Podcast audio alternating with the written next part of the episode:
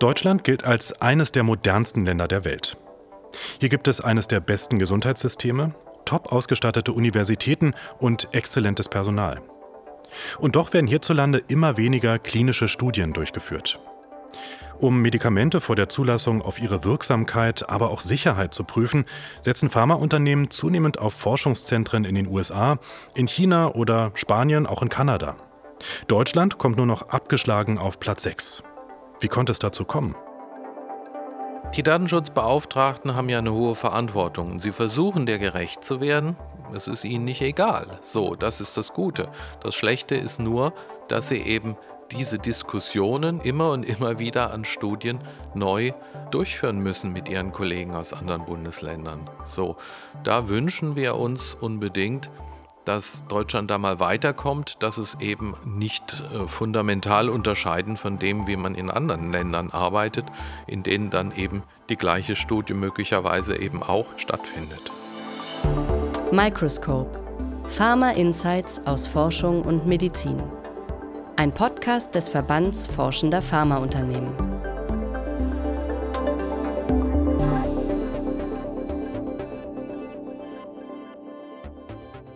Und damit herzlich willkommen zu einer neuen Folge des Forschungspodcasts Microscope. Sie hören es schon, wir haben einen neuen Namen, ein neues Cover und sogar auch einen neuen Podcast-Kanal. Aber wir sind immer noch das gleiche Team. Hier an dieser Stelle, da befrage ich regelmäßig Rolf Hömke zu News und Hintergründen aus der Pharmabranche. Er ist Forschungssprecher des Verbands Forschender Pharmaunternehmen, kurz VFA, und kennt sich bestens aus mit allen wissenschaftlichen Details vom Covid-Impfstoff bis zum neuen Antidepressivum und anderen Medikamenten. Hallo, Herr Hömke. Ja, schönen guten Tag. Wir werfen heute mal einen etwas größeren Blick auf die pharmazeutische Forschung in Deutschland, äh, genauer auf den Studienstandort. Ich habe es gerade schon durchklingen lassen, die USA sind Spitzenreiter weltweit mit knapp 2800 Studien und Deutschland rangiert mit knapp 590 Studien ganz schön abgeschlagen auf Platz 6. Das war mal ganz anders. Mittlerweile werden wir aber von immer mehr Ländern überholt. Kommt das jetzt überraschend für Sie, gerade die neuen Zahlen? Also in der Tat war es lange so, dass die USA natürlich die Nummer eins waren. Da gibt es auch mit Abstand am meisten Kliniken, die mitwirken können an solchen Arzneimittelerprobungen, aber dann eben als weltweites Nummer zwei Land Deutschland. Die meisten Studien, die durchgeführt werden, sind multinational, sind also nicht Studien, die nur in einem Land stattfinden, sondern in mehreren Ländern gleichzeitig. Und Deutschland war da ganz oft eben mit dabei, mit einigen Kliniken, die sich daran beteiligt haben. Es ist immer noch öfter mit dabei, aber eben man sieht, es ist lang nicht mehr so oft, wie es früher mit dabei war. Ja, Spanien hat überholt, England, ähm, auch Kanada zuletzt. Äh, hat Sie das jetzt überrascht, dass auch noch Kanada dazu kam? Das sind alles Länder, die in klinischen Studien von jeher stark sind, aber dass die wirklich so konsequent nach oben gegangen sind, das äh, ist bemerkenswert. Und es ist eben nicht so, dass das einfach nur eine Delle war, die jetzt eben die Corona-Pandemie äh, ausgelöst hat, sondern ähm, das zeigt eine Systematik. Das sind Länder, die offensichtlich für die das einen hohen Stellenwert hat. Bei Spanien wissen wir es ganz genau. Da ist das wirklich auch vom Staat Spanien eben ausdrücklich ähm, geplant, dass die gesagt haben, wir wollen, dass bei uns in unserem Land klinische Studien einen höheren Stellenwert haben, dass sich Kliniken da oft mit beteiligen. Und wir organisieren das auch so, dass das gut gelingt. Und man sieht, jawohl, das hat funktioniert. Ja, sprechen wir doch mal genau darüber, denn Spanien ist wirklich europäischer Spitzenreiter mittlerweile. Ähm, was genau gelingt denn da besser? Wie genau fördert der Staat klinische Studien dort in dem Land? Man braucht für klinische Studien ganz viel. Man braucht überhaupt erstmal jemanden, der sich eine klinische Studie ausdenkt, in der eben ein Medikament erprobt werden soll, typischerweise im Vergleich zu einer Vergleichsbehandlung. So, das können forschende Ärzte und Ärztinnen sein, die solche Studienpläne ausarbeiten. Es können Forschungsinstitute sein und das sind eben ganz oft Pharmaunternehmen, die neue Medikamente zu erproben haben oder die neue Arzneimittelkombinationen daraufhin erproben wollen, ob die noch besser wirksam sind als die Einzelmedikamente. So, dann brauchen Sie eine ganze Reihe von Kliniken oder manchmal auch Arztpraxen, in denen eben fachkundige Ärztinnen und Ärzte sind, die sich genau mit der betreffenden Krankheit, um die es gehen soll, wirklich gut auskennen. Dort müssen natürlich auch die entsprechenden Laboreinrichtungen da sein, die eben genau dann all diese Untersuchungen, Messungen durchführen können, die es braucht in diesem speziellen Falle. Und sie brauchen natürlich Freiwillige, das heißt Patientinnen und Patienten, die eben an der betreffenden Krankheit leiden und die daran interessiert sind, nicht einfach so behandelt zu werden, wie man das bisher standardmäßig macht, sondern die sagen, ja, ich bin gerne bereit mitzuwirken an so einer klinischen Studie, in der etwas Neues im Vergleich zu einer bewährten Therapie erprobt wird. Und Sie sagen, der spanische Staat, der fördert genau das gezielt, also diese gesamte Infrastruktur von Kliniken über Probanden bis hin zu Forschungsinstituten? Der spanische Staat hat an mehreren Stellen angesetzt. Das eine ist, natürlich bedeutet die Durchführung einer klinischen Studie für eine Klinik oder auch eine Arztpraxis Mehrarbeit. So, Mehrarbeit heißt, man braucht natürlich ein extra Geld. Es heißt aber auch, man braucht natürlich extra Arbeitsstunden. Und ähm, der hat darauf hingewirkt, dass eben dort auch mehr Leute in den medizinischen Einrichtungen arbeiten können, die sich genau um diese klinischen Studien dann kümmern. Und das Zweite ist, man braucht natürlich Verträge. Verträge zwischen den Auftraggebern, also sagen wir Pharmaunternehmen, und einer medizinischen Einrichtung.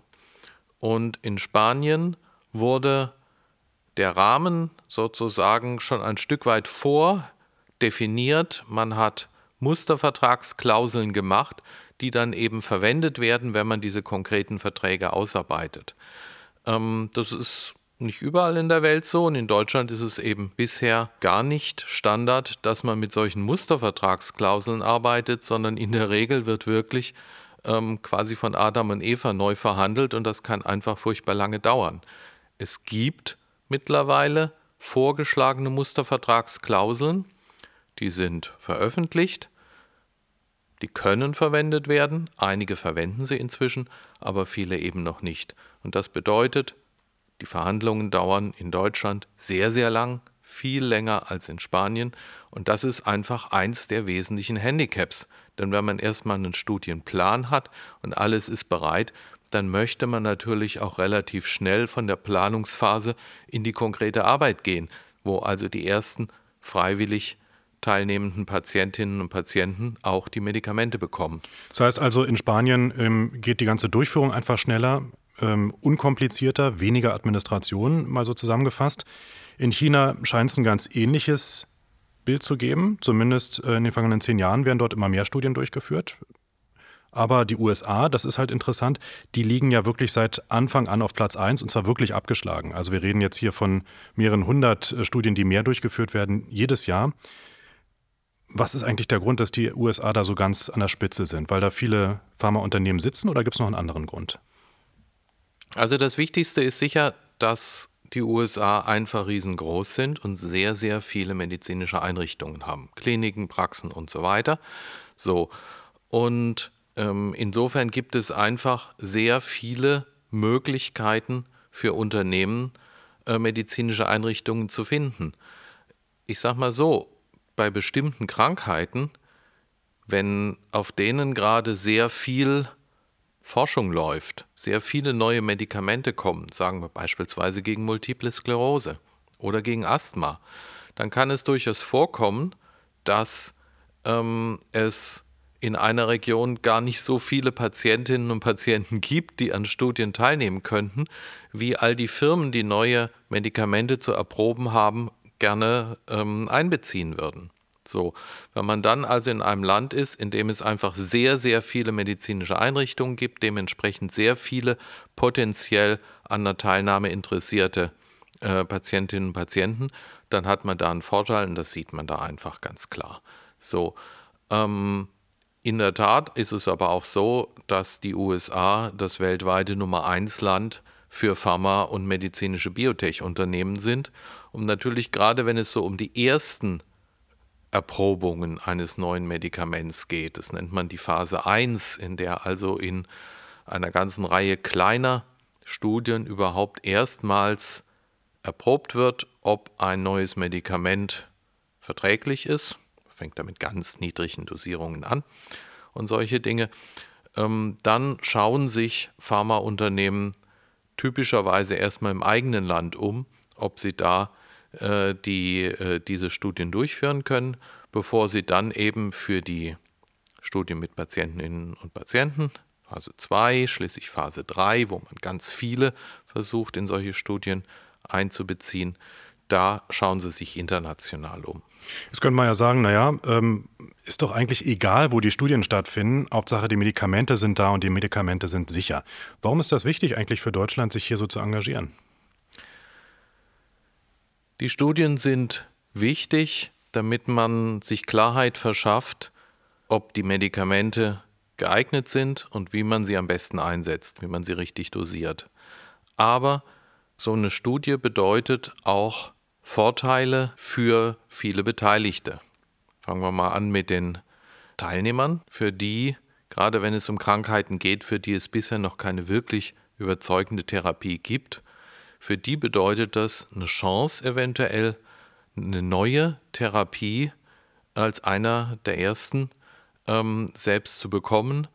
Oder auch wenn sie in der Vergleichsgruppe landen, also der, die die bisherige Therapie bekommt, dann wird die natürlich unter engmaschiger Kontrolle durchgeführt. Da wird also keine Kontrolluntersuchung versäumt. Da werden typischerweise noch einige extra Kontrolluntersuchungen durchgeführt. Sie sind also bestmöglich betreut in so einer Studie. Das sind die Teilnehmenden.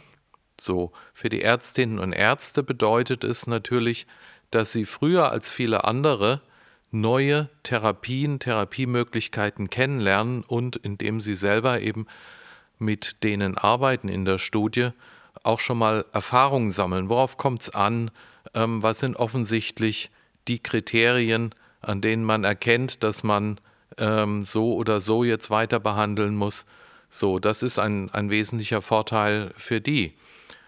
Ähm, insofern ist es gut, natürlich, für medizinische Einrichtungen, da mit äh, an, der, an der Front sozusagen des medizinischen Fortschritts dabei zu sein.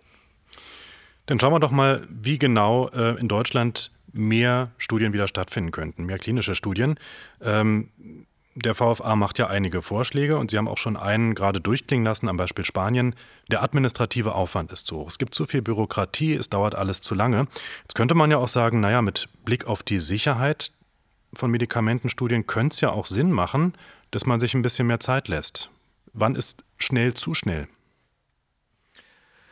Es ist ganz wichtig, dass man bei klinischen Studien bestmöglich plant, dass diese Studien so sicher wie möglich durchgeführt werden können und dass sie so durchgeführt werden, dass man am Schluss auch verwertbare Ergebnisse hat. Es wäre ja absurd, wenn man so eine Studie durchführt, nur um hinterher festzustellen, naja, mit der doppelten Teilnehmerzahl hätte man wahrscheinlich Ergebnisse gehabt, aber es waren einfach zu wenig.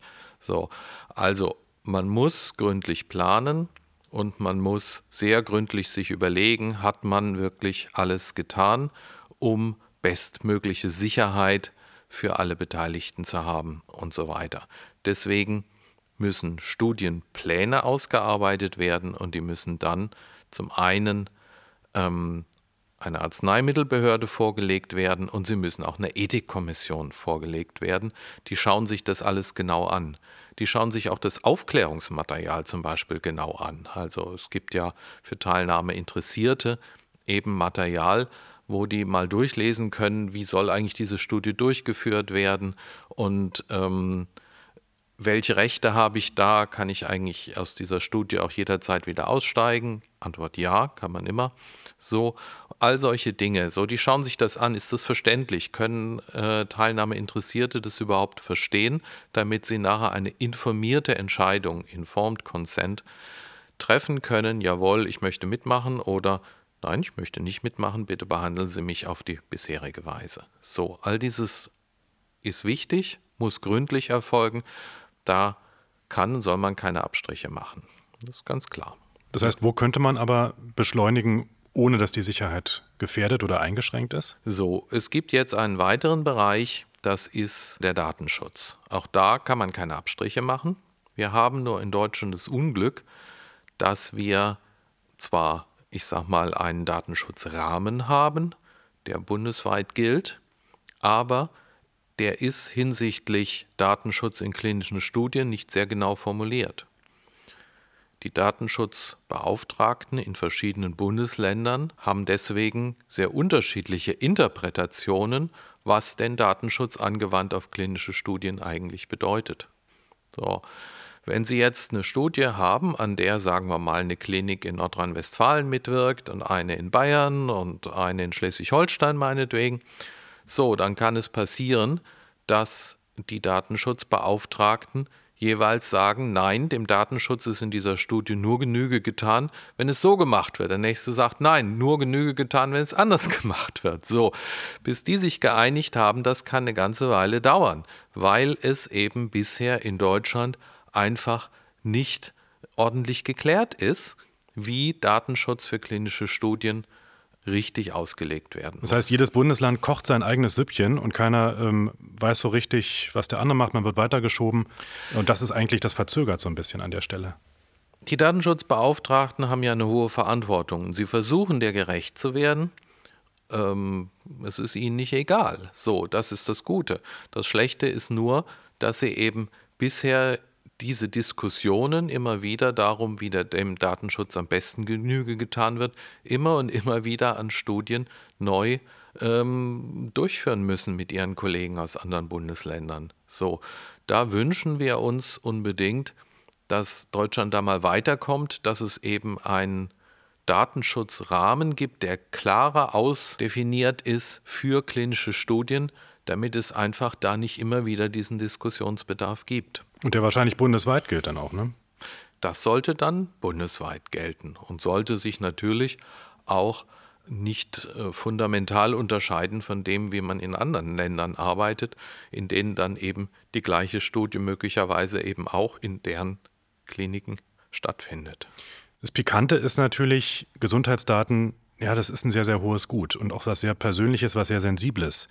Äh, wenn jetzt Pharmaunternehmen kommen und sagen, wir wollen da was ändern, gehen wahrscheinlich bei vielen erstmal die Alarmglocken an. Ne? Es ist ganz wichtig, dass wir einen soliden Datenschutz haben. Aber ähm, es sind ja die Datenschutzbeauftragten selber, die unterschiedliche Auffassungen vertreten angesichts des gleichen Studienplans. So, das heißt, ähm, wichtig ist, dass da eine Konsolidierung stattfindet, die diese Datenschutzbeauftragten und eben die entsprechenden Menschen in der deutschen Gesetzgebung dann haben. So, ähm, das kann dann am Ende so sein oder es kann anders sein. Ähm, damit können die Firmen umgehen. Sie können nur nicht damit umgehen, dass es in Bayern anders sein soll als in Hessen. Das heißt, es geht eher um eine Harmonisierung. Harmonisierung ist das Stichwort. Und der andere Bereich, in dem man eben in der Tat auch besser werden kann, ist, indem mehr mit solchen Mustervertragsklauseln gearbeitet wird.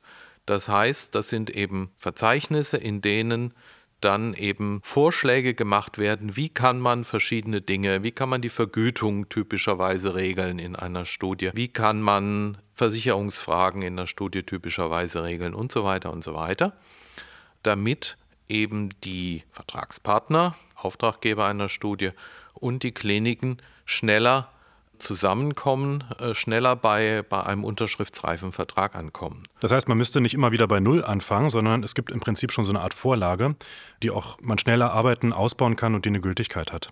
Genau, genau.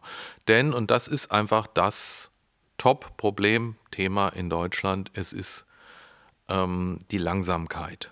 Es ist einfach die Langsamkeit, mit der all diese Dinge abgearbeitet werden, die alle ihre Berechtigung haben, aber eben in anderen Ländern schneller durchgearbeitet werden als in Deutschland. Ein anderer Punkt, äh, den Sie machen, hat vielleicht auch was mit Geschwindigkeit zu tun, äh, ist der Punkt der Vernetzung. Also Sie sagen, Universitäten, Industrie, ähm, die alle müssten viel enger und vernetzter miteinander arbeiten. Wie kann das gelingen? Also ein Beispiel, wie Vernetzung hier was bringen kann, ist, dass, sagen wir mal, Sie haben eine klinische Studie und an der wirken fünf Kliniken in Deutschland mit. So, sagen wir mal, die eine davon ist jetzt in Köln. So, und die anderen sind in anderen Bundesländern. So, nun ist Köln, ja, wie soll ich sagen, ähm, ist in einem großen Bundesland, einem bevölkerungsreichen Bundesland, aber nicht jeder wohnt in der Nähe von Köln. Vorstellbar wäre also, dass diese Kölner Klinik sich mit einer Reihe von anderen Kliniken in Nordrhein-Westfalen so weit austauscht, dass auch jemand, der in Essen in eine Klinik geht und eine bestimmte Krankheit hat, erfährt, wir können Sie hier gerne behandeln, aber wissen Sie, genau zu Ihrer Krankheit läuft eine klinische Studie und die Uniklinik Köln wirkt damit. Sie könnten also auch von hier nach Köln rüber wechseln und dort in dieser Studie mitmachen. Das passiert aber heute nur ganz ab und zu mal, wenn zufällig ein Arzt eben in Essen das weiß dass diese Studie dort läuft und das dann vielleicht aus eigener Initiative mal sagt. Aber einen systematischen Austausch unter den Kliniken, welche Studien macht ihr, welche macht ihr, ähm, und können wir uns nicht die ähm, Patienten gegenseitig entsprechend empfehlen. Das findet einfach bisher nicht statt. Ist wahrscheinlich aber auch kompliziert. Also man muss ja eben, wie Sie sagen, proaktiv das kommunizieren, man muss das auch wissen, ja, da laufen mhm. Studien. Äh, Sie fordern ja auch ähm, mehr Digitalisierung mhm. bei klinischen Studien. Kann da so eine Art Plattform helfen oder wie haben Sie sich das gedacht? Also an verschiedenen Stellen könnte in der Tat Digitalisierung was verbessern. Ein häufiges Problem bei klinischen Studien ist, wenn Sie in der Planungsphase sind, Sie überlegen sich, welche Kliniken wollen Sie einbeziehen in diese, äh, in diese Studie dann möchten Sie natürlich bei Kliniken anfragen, die die betreffende Krankheit relativ häufig auch behandeln. Brauchen ja Leute mit Erfahrung. Sie brauchen eine realistische Chance, dass in der Zeit, in der Sie diese Studie machen wollen, in dieser Klinik auch eine nennenswerte Zahl von Patienten aufschlägt, die man fragen kann, ob sie mitwirken möchten. So, das ist allerdings im Moment nur ganz schwierig rauszukriegen, welche Kliniken behandeln denn eigentlich diese Krankheit. So, wenn man also ähm, Register hätte, strikt anonym, völlig klar, aus denen man aber sehen kann, jawohl, in einem bestimmten äh, Einzugsbereich einer Klinik oder so gibt es tendenziell relativ viele Patientinnen und Patienten, die die betreffende Krankheit haben, dann hätte man für die Planung natürlich äh, es viel leichter und würde weniger oft eben den Frust haben, dass man eine Klinik einbezieht mit allem Aufwand, den das bedeutet. Nochmal extra Schulung der Ärztinnen und Ärzte, der Pflegekräfte und so weiter. Ja, und dann läuft es zwei Jahre und in dieser Zeit kommt überhaupt nur ein Patient, der diese Krankheit hat und der sagt, nee, an der Studie möchte ich eigentlich nicht teilnehmen. Und am Ende hat die Klinik nur Arbeit gehabt und praktisch nichts zu dieser Studie beisteuern können. Mhm. Das ist frustrierend für alle Beteiligten. Das heißt also, da könnte so eine Art digitales Register helfen, einfach die richtigen Matches herzustellen. So ja. könnte man sich das vielleicht vorstellen. Ähm, Stichwort Probanden, das ist ja auch nochmal so ein letzter Punkt, den Sie nennen. Äh, Sie möchten mehr Teilnehmende, aber auch Kliniken, aber vor allem auch mehr Teilnehmende für die Teilnahme an Studien gewinnen. Ähm, was ist da Ihre Vorstellung? Ich denke da zunächst mal an mehr Honorar, mehr Geld. Also erstmal, ähm, um das zu sortieren, für die Arzneimittelerprobung braucht man ähm, unterschiedliche Leute in unterschiedlichen Phasen. Am Anfang, wenn ein Medikament im Labor und in Tierversuchen erprobt ist und jetzt erstmals mit Menschen erprobt werden soll, dann brauchen Sie Gesunde. Gesunde, die bereit sind, eben an kleinen Studien mitzuwirken, bei denen erstmal eine ganz niedrige Dosierung erprobt wird, dann eine etwas höhere und so weiter, bei denen alle möglichen Messungen vorgenommen werden, wie schnell geht eigentlich das Medikament nach der Einnahme wieder raus aus dem Körper und auf welchem Wege findet man es im Urin, findet man es im Stuhl, ähm, solche Dinge. So, die Menschen sind gesund, die haben keinen Behandlungserfolg davon zu erwarten. Ähm, also muss man ihnen was bezahlen für diesen Aufwand, weil sie dann ja in dieser Zeit, wo sie daran mitwirken, auch nichts anderes machen können. So, sie haben einen Zeitausfall. Außerdem manche Dinge können auch durchaus anstrengend sein. Also wenn sie dann auf dem Ergometer oder so äh, trampeln müssen und so weiter, das kann auch schon durchaus eine Anstrengung werden. All diese Dinge. So, also die kriegen ein Honorar. Völlig klar. Patientinnen und Patienten kriegen in der Regel kein Honorar. Also Patienten, die erkrankt sind. Patienten, die erkrankt sind, eben in den nachfolgenden Studien, Phase 2, Phase 3, die kriegen kein Honorar.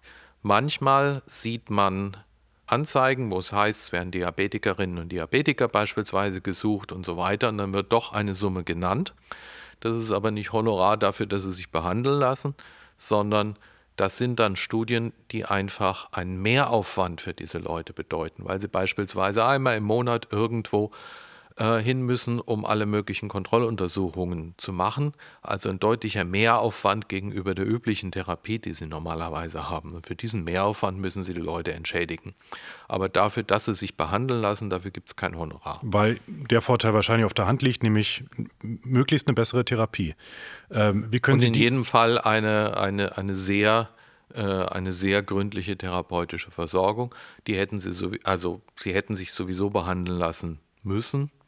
So, insofern ist also die Grundsituation, dass sie behandlungsbedürftig sind und eine Behandlung bekommen, eben nicht unterschiedlich. Aber nochmal, wie können Sie denn diese doch auch sehr ja, diverse Gruppe, äh, die gesunden, aber auch die erkrankten Patienten, wie können Sie da mehr Menschen zum Mitmachen bewegen? Also gerade wenn es jetzt um die Patientinnen und Patienten geht, ist es äh, natürlich ganz wichtig, dass sie einfach wissen, dass diese Studien stattfinden. So, die Kliniken selber machen typischerweise Aushänge oder schalten um Anzeigen oder ähm, nutzen irgendwelche äh, Online-Möglichkeiten natürlich, um auf Studien hinzuweisen, die bei ihnen stattfinden. So, das hat so einen gewissen äh, Einzugsbereich, sage ich mal, wo das funktioniert. So, ähm, auch sind immer mehr Pharmaunternehmen dazu übergegangen, auf ihren Websites aufzulisten, was für Studien sie gerade in Deutschland eben am Laufen haben und wohin man sich wenden kann, wenn man interessiert ist. Es gibt auch Patienten-Selbsthilfeorganisationen, die genau monitorieren, was denn für Studien zu der betreffenden Krankheit laufen und auch darüber ihre Mitglieder informieren. Was aber fehlt, ist wirklich so ein zentraler Platz, sage ich mal, online beispielsweise, wo man nachschauen kann, unabhängig davon, wo man wohnt, ähm, läuft da was für mich. Manche sind ja durchaus bereit, dafür auch größere Wege in Kauf zu nehmen und die würden es aber nicht mitkriegen, wenn das eben eine Klinik irgendwo am anderen Ende Deutschlands ist, so nach den bisherigen Maßstäben. Wir hoffen, dass es da doch nochmal so eine Initiative gibt, dass eben wirklich so ein Register, so ein zentrales An Informationsangebot geschaffen wird. Ähm, aber das ist im Moment leider noch Zukunftsmusik. Also auch hier könnte Digitalisierung helfen, das höre ich so raus. Ähm, schauen wir zum Schluss nochmal zusammenfassend. Ich habe jetzt bei einigen Punkten das Gefühl, die Sie so adressiert haben, dass da eigentlich die Politik auch ja letztendlich so diejenigen sind, die äh, da was bewegen müssten. So Ihre Wunsch, so ihr Vor Ihre Vorstellung. Ähm, wo genau erhoffen Sie sich da noch mehr Unterstützung, mehr Bewegung? Also der eine Bereich ist eben in der Tat der Datenschutz. Ähm, hier wären wir dankbar, wenn der vorhandene Rahmen für den Datenschutz in Deutschland einfach nochmal genauer, auch im Hinblick auf klinische Studien, ausgelegt werden würde und dann eben mit einer bundeseinheitlichen Regelung, die dann eben in ganz Deutschland angewendet werden kann. Das ist eindeutig etwas, was äh, die Politik anpacken muss. Wir würden uns freuen, wenn die Politik auch diesen Punkt zentraler Ort, an dem man sich über Studien informieren kann, unterstützen würden, dass sowas in Zukunft eben äh, für Deutschland geschaffen wird oder für den deutschsprachigen Raum oder wie immer man es zuschneidet. So, das sind Bereiche, wo es eben äh, politische Unterstützung braucht. Ähm, auch wäre es gut, wenn die Politik diese Entwicklung, dass eben von Jahr zu Jahr weniger Studien in Deutschland stattfinden, überhaupt erstmal in ihrer Tragweite erkennt, um dann zu sagen, jawohl, ähm, wir, wir, wollen, wir wollen eben wieder dahin, dass Deutschland seine Aktivitäten hier verstärkt und wo immer wir erkennen, dass man da auch politisch mit in die richtige Richtung steuern kann, ähm, dass sie diese Möglichkeiten ergreifen. Jetzt sind wir hier nicht beim Fußball, aber ich würde Sie trotzdem um einen Tipp bitten, nämlich ähm, wenn Sie mal jetzt ins nächste Jahr schauen, die neuen Zahlen sind da, was glauben Sie, auf welchem Platz steht Deutschland? Im Ranking der klinischen Studien. Ich glaube leider, dass man da nicht einfach mit einer Maßnahme einen schnellen Turnaround schafft. Das heißt, ähm, alles deutet darauf hin, dass wir nächstes Jahr vielleicht eher noch einen Platz tiefer im Ranking stehen, weil uns Frankreich auch noch überholt hat. Ähm, die sind auch, was die Zahlen betrifft, auf dem aufsteigenden Ast. Aber ich sehe Möglichkeiten, wenn jetzt eben wirklich entschlossen auf diesem Feld gearbeitet wird und die verschiedenen beteiligten Akteure und die Politik da an einem Strang ziehen, dass wir vielleicht in drei oder vier Jahren da wirklich wieder ähm, einen, einen substanziellen Zuwachs von klinischen Studien sehen. Ich habe auch die Hoffnung, dass die Corona-Pandemie da einigen verdeutlicht hat, wie gut es ist, wenn man klinische Studien zügig aufsetzen kann. Wir waren ja nicht nur was die Impfstoffe betrifft, sondern auch was die Therapeutika betrifft in rechter Not, dass wirklich eben Arzneimittelentwicklungen beschleunigt werden mussten, damit sie nicht dann erst zu positiven Ergebnissen und neuen Produkten führen, wenn die Pandemie schon jahrelang vorbei ist. Ähm, da haben sich einige Länder positiv hervorgetan, Großbritannien vorneweg. Ähm, und ich glaube, das hat verdeutlicht, dass es wichtig ist, dass es geht. Und das könnte, dieses Beispiel könnte in Deutschland Schule machen. Also nicht ganz pessimistische, aber doch eher wechselhafte Aussichten, so würde ich es mal zusammenfassen. Das war Rolf Hömke, Forschungssprecher des Verbands Forschender Pharmaunternehmen. Ganz schön Dank, Herr Hömke. Gerne. Schönen Tag. Und wenn Sie, liebe Hörerinnen und Hörer, keine Folge mehr von Microscope verpassen wollen, abonnieren Sie uns kostenfrei bei Apple, Spotify, Google und überall sonst, wo es Podcasts gibt. Außerdem freuen wir uns natürlich auf Ihre Bewertungen, zum Beispiel bei Apple oder Spotify. Geben Sie uns gerne ein paar Sternchen. Mein Name ist Philipp Eins. Alles Gute. Microscope, ein Podcast des Verbands Forschender Pharmaunternehmen. Weitere Infos aus der medizinischen Forschung finden Sie unter www.vfa.de.